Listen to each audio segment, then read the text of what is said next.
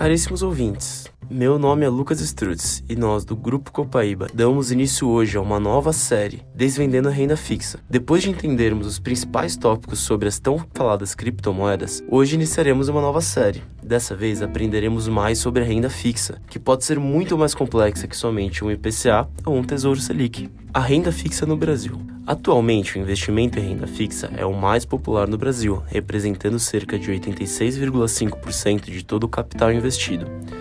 Com a pandemia e a queda na taxa básica de juros atingindo sua mínima histórica em 2%, os investimentos nessa modalidade ficaram cada vez menos atrativos, como por exemplo a bolsa de valores, já que é possível obter altos rendimentos com um grau de segurança maior do que o da bolsa. O que são investimentos em renda fixa? Como o próprio nome já diz, os investimentos em renda fixa têm uma coisa em comum Antes de aportar o dinheiro, algumas coisas já são pré-estabelecidas, levando as pessoas a migrarem para outras opções, como por exemplo, como será definida a taxa de rentabilidade, quanto tempo durará o investimento e se é possível sair antes do prazo de vencimento ou não, caso haja necessidade de saber antes o dinheiro. Temos também a opção de investir com o governo ou com empresas privadas. Podemos também escolher entre com ou sem fundo garantidor de crédito, que protege seus investimentos de uma possível inadimplência pela parte liquidante do título. Mas não se preocupe, todos esses tópicos serão explicados durante nossa série, além de outros muito mais complexos e que a maioria dos investidores não está habituada a discutir.